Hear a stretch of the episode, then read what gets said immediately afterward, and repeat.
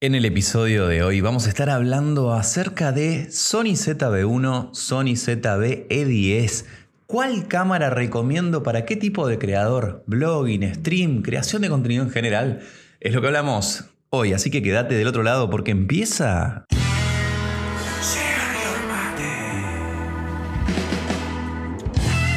Muy buena gente, bienvenidos, bienvenidas. Nuevo episodio de Share Your Mate hablando acá Gastón Enría acerca de estas nuevas cámaras, en realidad la Sony ZV-10 relativamente nueva versus la Sony ZV-1, una cámara que ustedes saben de que a mí particularmente me gusta muchísimo. Entonces es una pregunta que me entró a surgir a mí con mis contenidos a la hora de estar probando esta cámara. El día de ayer la, la tuve que devolver a la gente de Sony, la estuve testeando a la ZV-10 junto con el 1020 que seguramente habrán visto el reel, si no, se lo dejo abajo en la descripción para que vayan a chequearlo hablando de ese lente nuevo APS-C que me gustó muchísimo y disfruté mucho de usar. Y al salir esta nueva cámara, la ZBE10, todos estos nombres que tiene Sony con, con sus equipos, me puse a pensar un poquito acerca de si era una cámara para estar actualizando mi Sony ZB1, si es una cámara que aplica para estar sumándola dentro de mi mochila y tenerla a disposición para cualquiera de mis contenidos. Y es una pregunta que quizá muchos de ustedes que están del otro lado se están haciendo. ¿Cuál de las dos cámaras es la idónea para cada uno de ustedes? ¿Cuál conviene más?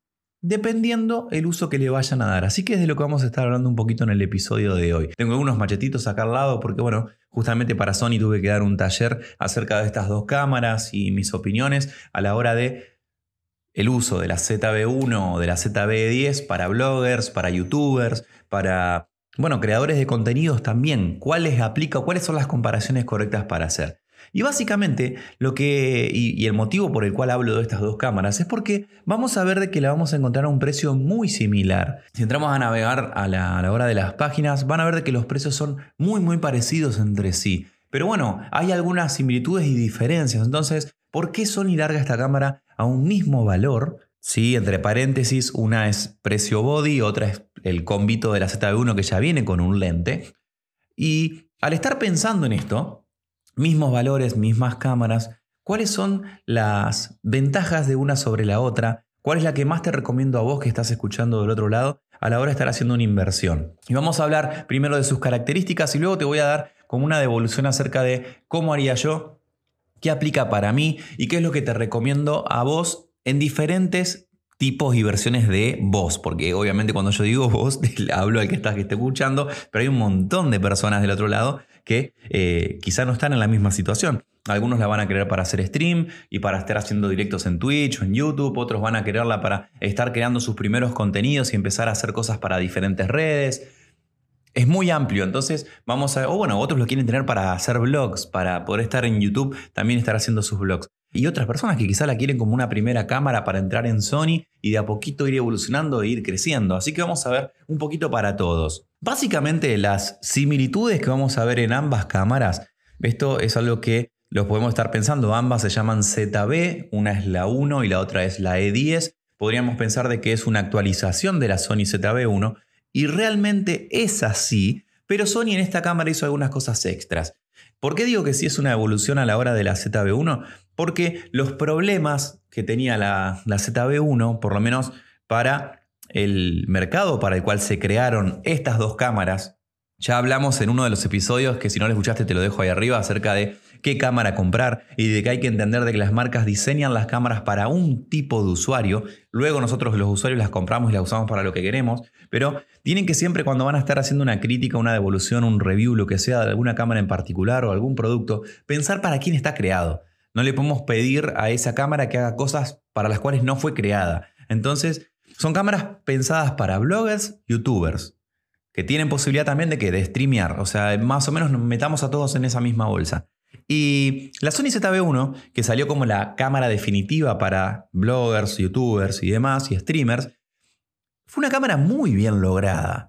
Muy, muy bien lograda. Es una cámara que, bueno, ustedes saben de que es con la que inicié mi canal de YouTube, la que muchas veces uso en mis contenidos. Es una cámara que me encanta. La tengo siempre conmigo y la uso muchísimo esa cámara. Por lo práctica es, lo rápida que es para enfocar, lo portable, te entra en un bolsillo. Es una cámara que la verdad que me encanta. Pero tenía dos grandes problemas. Creo que dos. Si me acuerdo uno más, les digo tres. Pero dos grandes problemas. El, primero es que el ángulo de visión que tenía viene con un 24-70-1.8, un lente muy luminoso, que eso está buenísimo. Pero el problema que tenía es que al activar la estabilización, que es algo que el que está blogueando, caminando y saliendo necesita, perdíamos mucho ángulo y terminábamos siendo un plano muy cerrado de nuestra cara y nada más. ¿Cuál es el problema para el que está blogueando? Que te ves a vos todo el tiempo, pero no tenés aire para que la persona pueda descansar la vista o entender mejor de qué estoy hablando a la hora del entorno. Sí o sí tenés que recurrir a B-roll para estar mostrando dónde estás y cómo es el lugar, que si estás vos caminando y hablando se ve muy poco de lo que hay por detrás. ¿Cuál es el otro problema? que muchas veces los blogs lo interesante es sumar personas, estar con otro colega, bueno, sumar gente de nuestro día a día eh, y hacerlos que interactúen con nosotros en la cámara. El problema de tener un ángulo cerrado para bloguear es que justamente la otra persona no entraba en el caso de la Sony ZB1. Es muy chico el plano. Entonces, para streaming anda excelente, para también para estar haciendo algunos blogs más básicos y, que si no nos preocupa tanto esto del encuadre o si podemos tener la cámara con un pie muy largo o, con un, o tenemos el brazo largo para poder alejarlo más. Bueno, ahí sí es una cámara que funciona bien, pero este era uno de sus grandes problemas, el ángulo de división fácilmente solucionable con algún accesorio como el que ustedes también ya saben que tengo, que es el lente de Ulanzi, que se enrosca adelante de la ZB1 y directamente eh, a través de eso podemos estar solucionando esto. Es una cámara que no tiene lentes intercambiables, pero le podemos poner este accesorio. Se los voy a mostrar. Para los que están viendo el video lo, van a poder ver, si no, si esto te intriga, anda al canal de YouTube y ahí lo vas a poder detectar. Acá está mi Sony ZB1 que obviamente está customizada, tiene algunas, eh, un cage también de la marca Ulanzi que me encanta, le da posibilidades a la cámara y un mejor agarre. Vamos a ver que tenemos una empuñadura más pronunciada, que eso es algo que sale de la point and shoot, digamos de las cámaras compactas chiquitas y le da un agarre un poco más ergonómico para trabajar. Y luego un lente que es simplemente un lente que se enrosca, que se pega, digamos, que esto lo podemos llegar, le pegamos este cosito acá al costadito y acá enroscamos el lente y listo. Con eso solucionamos el tema de el ángulo a la hora de la ZB1. ¿Qué pasa? Sony saca la ZB10 con lentes intercambiables y ¡pum! Esto se soluciona. Ya vamos a llegar a eso. Luego, otro problema de la Sony ZB1, ¿cuál era? Las baterías. Tiene una batería muy pequeña que si tengo que serles honesto, no nos da más de 25 30 minutos. Es una batería que si salíamos a hacer algún blogueo o algo, necesitábamos mínimo dos, mínimo dos baterías. Lógico que tranquilamente podíamos estar, que es lo que, lo que yo hago, podemos estar utilizándola con un power bank, conectarle para que no se nos acabe y tenerla conectada, pero eso hace más incómodo llevarla. Y es como que tendríamos que estar del punto en punto en locación a la hora del blogueo cargándola. Eso me parece que era un inconveniente que tenía la ZB1. Que la ZB10, bueno, nos viene con una batería que ya nos da mucho más tiempo que ahora se los voy a mencionar. Pero Sony ZB1, les digo, sigue siendo una de mis cámaras preferidas a la hora de todo este sector. La puedo llevar a todos lados. Me rinde, me funciona bien con este accesorio, soluciona ese tema de lo que es el blogueo. Y para todo lo que es streaming, para todo lo que son mis conferencias, mis clases y cursos, es la cámara que uso, conectada directamente a la compu a través de una capturadora digamos, de las USB y enchufada. La tengo conectada, corriente y tranquilamente puedo estar dando una conferencia que lo he hecho de 4 o 5 horas sin ninguna interrupción, sin que se sobrecaliente la cámara ni nada. Así que me parece una excelente, pero excelente cámara para todo lo que es streaming, me parece muy, muy bien lograda. ¿Qué otras similitudes tenemos a la hora de estas cámaras? Aparte de la pantallita rebatible, que bueno, obviamente la necesitamos para hacer blogging, para estar haciendo todo esto de YouTube y, para ver cómo nos estamos filmando, tienen 4K 30 FPS y en 1080 tenemos 120. O sea que podemos estar haciendo algunas cámaras lentas en el caso de estas camaritas también podemos, si seguimos bajando la resolución, vamos a tener mayores FPS para una super slow. Pero bueno, es como que sería más un contenido para subir a Instagram en alguna story, no tanto para YouTube porque se rompe un poco la imagen, pero ya un 1080 a 120 me parece que es buenísimo para, para hacer este tipo de cosas. Posibilidad de live stream, vamos a ver en el caso de la ZB10 que tiene más fácil todavía esto. No necesitamos ninguna capturadora ni nada, simplemente con el USB-C la enchufamos a la compu y ya está como webcam funcionando. Eso es algo que está espectacular en cómo vamos viendo que mejoran una cámara que ya estaba buena, le mejoraron y solucionaron todos estos problemas que los usuarios obviamente que estábamos pidiendo. Todas tienen el show que es de producto, eso que enfoca rapidísimo cuando asomamos algo a la cámara. Esto me parece algo espectacular para todas las personas que están del otro lado que por ahí no tienen tantos conocimientos en fotografía y necesitan esa respuesta rápida o entender cómo funciona, apenas le asomás algo, tengo en el canal también un, un video haciendo este testeo de jugando a ver si el foco fallaba y me dejó de cara, por así decirlo, por lo bien que funciona esto del showcase de producto. Ambas vienen con el desenfoque de fondo, el botoncito mágico para, por ahí también, aquellas personas que no saben tanto de cómo funciona la profundidad de campo, para apretar y que simplemente la cámara me desenfoque más el fondo, abriendo el diafragma obviamente, pero que me desenfoque más el fondo. Y cuando volvemos a tocar, el fondo se pone un poco más nítido, o sea, cierra el diafragma y acomoda los otros valores para que esto lo hace, está buenísimo, puedo estar blogueando en algún lugar, de repente querer decir algo para que la gente me mire más a mí, tocar para que se desenfoque el fondo, y si no, si voy caminando y quiero estar mostrando, oh, estoy paseando por este lugar de no sé dónde, eh, toco el botoncito para que se desactive eso y se empiece a ver un poco más nítido lo que está atrás. Muy, muy buenas funciones, pensadas para usuarios que quieren hacer las cosas rápidas sin estar haciendo muchas modificaciones, o para quienes no saben tanto de fotografía y quieren tener esta calidad y este resultado. Ambas cámaras lo van a estar teniendo. La estabilización la tienen ambas, están muy buenas, recortan bastante del plano, cuando activamos la estabilización nos come un poco de encuadre, justamente eso es lo que les comentaba antes de la ZB1, que es un problemita, muy buen micrófono, relativamente digno, el micrófono si no tenemos nada va a andar súper bien. Ahora, si le sumamos alguno de los microfonitos nuevos que sacó Sony, tremendo. Van a ver que hace poquito salió uno que es, debe ser un pulgar de largo, eh, muy muy bueno. Si no están los nuevos digitales que también sacó Sony en versiones un poquito más largas, más cortas, que si los comparamos con los Rode, MyGo y demás, eh, que son más socotrocos, son bichos más grandes, me parece que también es un acierto dentro de la marca. No son económicos, pero si estamos buscando setups y configuraciones pequeñas, portables, que no llamen tanto la atención, no llamar tanto la atención te permite bloguear con un poco más de facilidad, que te permite que pases más desapercibido a la hora de los lugares donde estás haciendo blogueos, que si apareces con un bicho enorme, la 7AS3 con el 1635, con un microfonito arriba y un pie enorme abajo, un Gorilla Pod, y obviamente que en diferentes lugares te van a estar mirando las personas, vas a correr más riesgos a la hora de la inseguridad y se te puede acercar la seguridad del lugar a decirte que no grabes, que con lo otro por ahí pasas más desapercibido. Ambas cámaras zoom electrónico, posibilidad de a través de un botoncito hacer que la cámara haga zoom y esto está bueno, se puede configurar la velocidad, lo que lo hace y la verdad que está interesante. Es para que lo prueben, yo no les quiero decir, créanme todo, lleven a la experiencia las cosas y ustedes saquen sus conclusiones. A mí me pareció interesante y eh, fluido, a diferencia de estos que son como más bruscos si uno lo hace manualmente y no de forma electrónica. Los menús son muy similares, en la ZB10 tenemos más funciones obviamente, pero son dos cositas que hay que tener en cuenta. ¿Qué son por ahí las principales diferencias entre estas dos cámaras?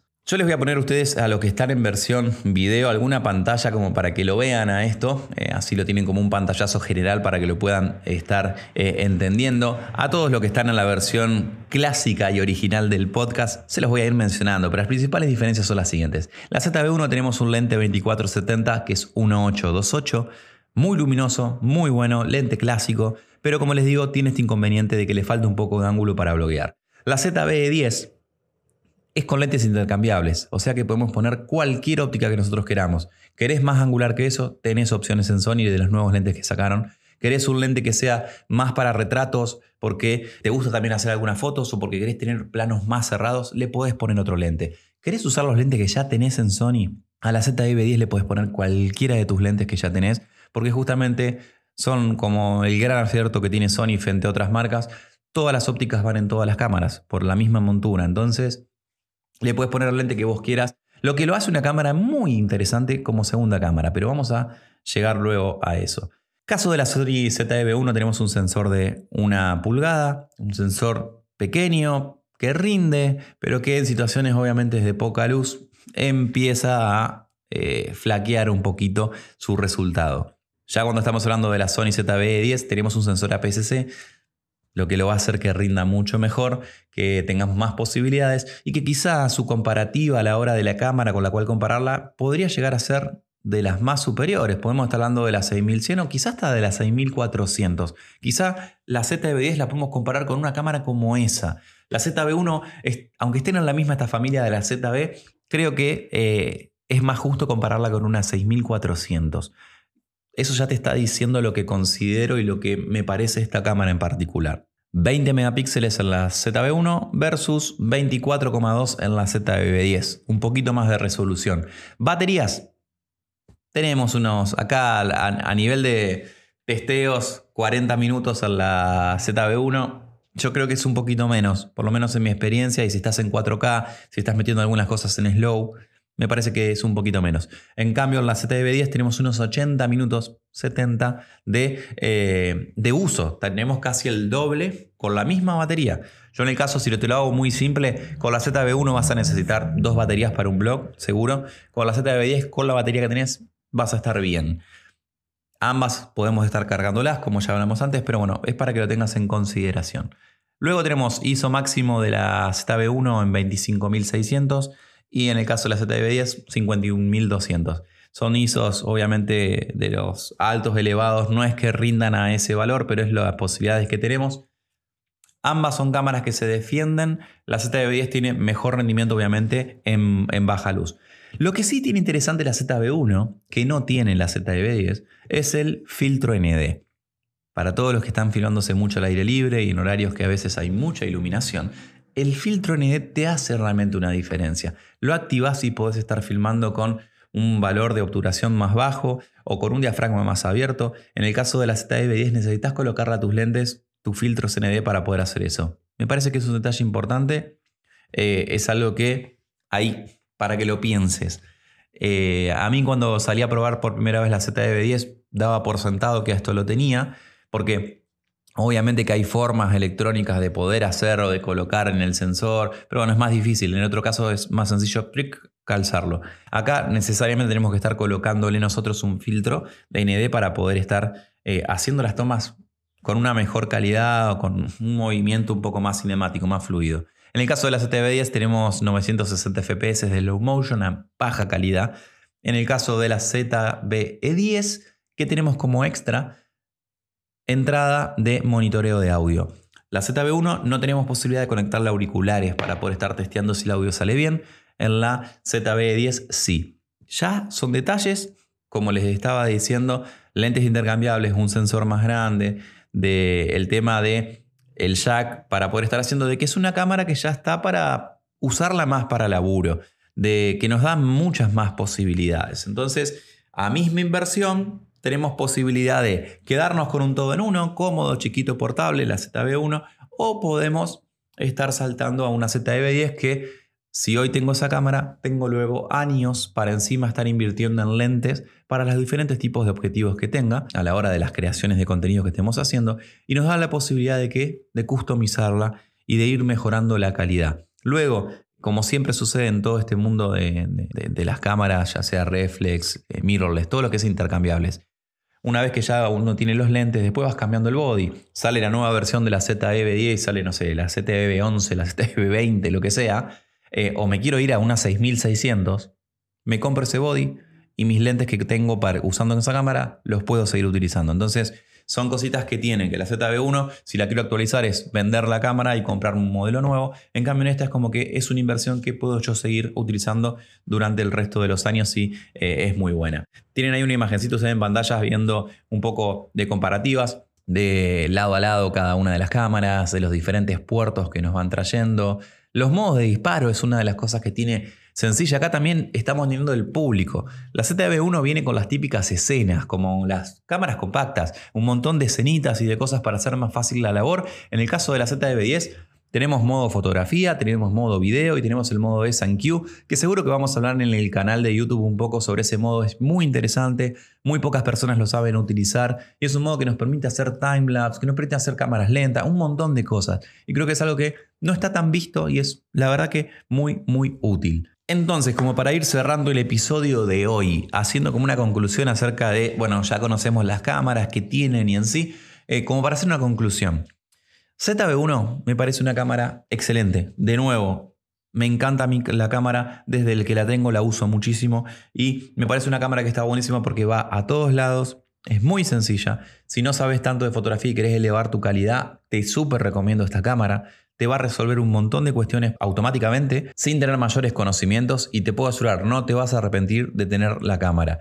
Si sos una persona que o quiere empezar en, la parte de, de video, de fotografía, porque la ZV10 me parece que sirve para hacer fotos, la ZV1 para mí no, es una cámara que es netamente video, nunca saco fotos con la ZV1, con la ZV10 ya es una cámara que puedes hacer fotos también, esto es personal, ¿hace fotos la ZV1? Sí, a mí no me gusta la calidad, pero la ZV10 ya es otra cosa. Y me parece una cámara que en ese caso, ya sea que seas fotógrafo o videógrafo, podés estar utilizándola. Podés usar todos los lentes de la gama G Master, lo que quieras. O los lentes económicos, lo que quieras puedes usar con la ZV10. Si te compras los lentes que son más cortitos, los APS-C nuevo o la versión Pancake de diferentes ópticas que tenemos, me parece que también es un kit muy pequeño, pero para un paladar más exigente. La ZV10 me parece una cámara que eh, es más portable que un setup grande, como el que estoy acostumbrado a usar, y que me permite llevarme una misma calidad casi en un tamaño menor. La ZB1 me resuelve fácil, cumple, tiene muy linda calidad, anda bárbaro. La ZB10 ya es un poquito más profesional, para llamarlo de esa manera, es para un paladar más exigente, para el que entiende un poco más, para el que va a invertir también un poco más o para el que quiere empezar por acá a comprar cosas y luego ir cambiando el body. O quizá ir dejando la ZV10, que hoy puede ser tu cámara principal para empezar a hacer videos y fotografías, después tenerla como una cámara secundaria y comprarte una 6600, por ejemplo. Y ahí tendrías dos cámaras para poder estar trabajando. Es una cámara que me estoy debatiendo mucho comprarme una de la ZV10 para dejar mi ZB1 para todo lo que es stream, para dejarla como, digámoslo así, como mi cámara web eh, para todos mis directos, conferencias y demás. Y tener una ZB10 para tener un setup de blogging más pequeño, para tener una segunda cámara a la hora de cualquier cosa que esté filmando en este podcast, por ejemplo, tener un segundo ángulo, como habrán visto que las he usado en otros videos, para grabar mis backstage y poder estar utilizando mis mismas lentes que ya tengo en esa cámara le veo por todos lados eh, muy, pero muy buena utilidad. Si querés gastar menos dinero e ir a algo seguro que funcione y que no te complique tanto, ZB1. Si querés tomarte un poco más en serio las cosas o tenés un margen mayor de inversión y pensás que de a poco vas a ir mejorando esa configuración y demás, la ZB10 eh, va a ser la, la, respuesta. Chicos, un podcast hablando un poquito de estas dos cámaras que siempre recibo muchas preguntas acerca de ellas y ver cuál conviene, cuál les recomiendo y demás. Seguramente empezaremos a sumar algunos episodios hablando de todos los nuevos lanzamientos que van saliendo. Si a ustedes les interesa que en el podcast tengamos ese, ese tipo de episodios, hablando de nuevas luces, nuevos flashes, de nuevos lentes, nuevas cámaras y quizá ampliar un poco a, otras marcas. Si les interesa que, que subamos algunas opiniones hablando de cámaras de Canon, de Nikon, lanzamientos o comparando los nuevos lanzamientos en diferentes marcas, lo que sea, lo que a ustedes se les ocurra, podemos eh, dejármelo ahí saber en los comentarios o me mandan un mensajito. Hablo mucho de Sony porque obviamente soy embajador de Sony, porque tienen el código Gastón Sony si estás en Argentina para ahorrarte un buen dinero a la hora de tu inversión y porque más que nada es lo que conozco. Pero está bueno a veces comparar las jugadas de diferentes marcas, ampliar un poco el panorama a a lo que también ustedes quizás usan. Supongo que no todos los que están del otro lado usan Sony. Si les interesa, me lo dicen y lo sumamos o si quieren que hablemos de modelos de flashes y esas cosas, estas reviews más como u opiniones técnicas de productos, me lo hacen saber eh, por el lugar que les quede más cómodo avisarme. Les mando un abrazo gente, buenas locuras y buenas fotos. Nos despedimos en el episodio de hoy. Chao, chao.